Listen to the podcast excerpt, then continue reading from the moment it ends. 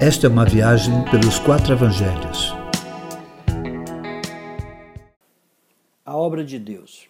O judaísmo era uma religião cheia de crenças paralelas.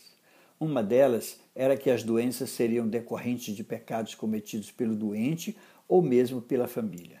Por isso, quando Jesus passou e viu um cego de nascença, os discípulos lhe perguntaram: Mestre, quem pecou, este homem ou seus pais, para que nascesse cego? A enfermidade não é uma simples consequência de pecados geracionais. A vida não pode ser vista na perspectiva da causa e do efeito. Essa teologia gera rejeições, condenações, legalismos.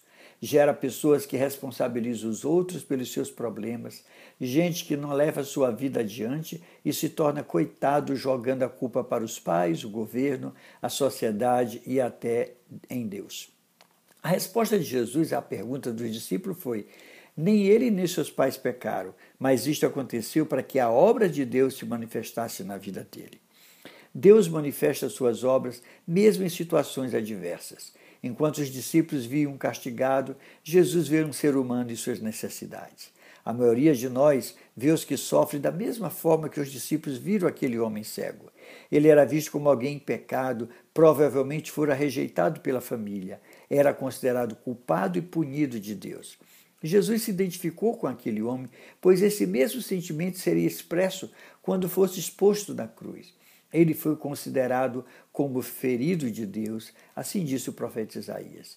Enquanto Jesus tomava nossas dores, transgressões, iniquidades, nós o julgávamos castigado de Deus. Sem saber que Jesus tomava nosso lugar, o julgaram culpado pelos seus sofrimentos. No entanto, ali, na cruz, em meio a dores, afirmaram: Este verdadeiramente era o Filho de Deus. A afirmação de Jesus de que a situação daquele homem era para que a obra de Deus se manifestasse faz nossa mente se encher de dúvida. Como uma enfermidade séria pode ser para manifestar a obra de Deus? A explicação pode ser simples. A obra de Deus pode ser vista em meio a dores, a limitações tragédias, doenças, possibilitam a manifestação de Deus em sua vida, seja pela via do milagre, seja pela via do conforto e da força para enfrentá-la. Mas também cada pessoa em suas dores e tragédias na vida se torna para o outro, o seu próximo, uma oportunidade de realizar a obra de Deus pela via da misericórdia, da compaixão, do consolo e da presença. Jesus então cuspiu no chão misturou a terra com saliva e aplicou-a nos olhos do homem. Fazer lodo com saliva e colocar nos olhos era uma, uma das proibições do, do judaísmo, mas para Jesus o ser humano é sempre mais importante que rituais religiosos. Depois de untar os olhos com saliva e lodo, Jesus manda o homem ir até o tanque de Siloé e lavar-se, lhe ensinando uma grande lição. Faça algo por você ele precisava chegar até Siloé, seja sozinho ou com ajuda, mas tinha que fazê-lo. Saia do coitadismo, saia do vitimismo. Lá, depois de ter se lavado, voltou vendo. Cada pessoa, em qualquer situação que nasça, é para que as obras de Deus se manifestem, seja pelo sobrenatural, seja através do amor demonstrado pelo próximo. Deus nos fez diferentes para precisarmos uns dos outros. Se todos fôssemos iguais, de que serviria o outro? Essa é uma história muito comum.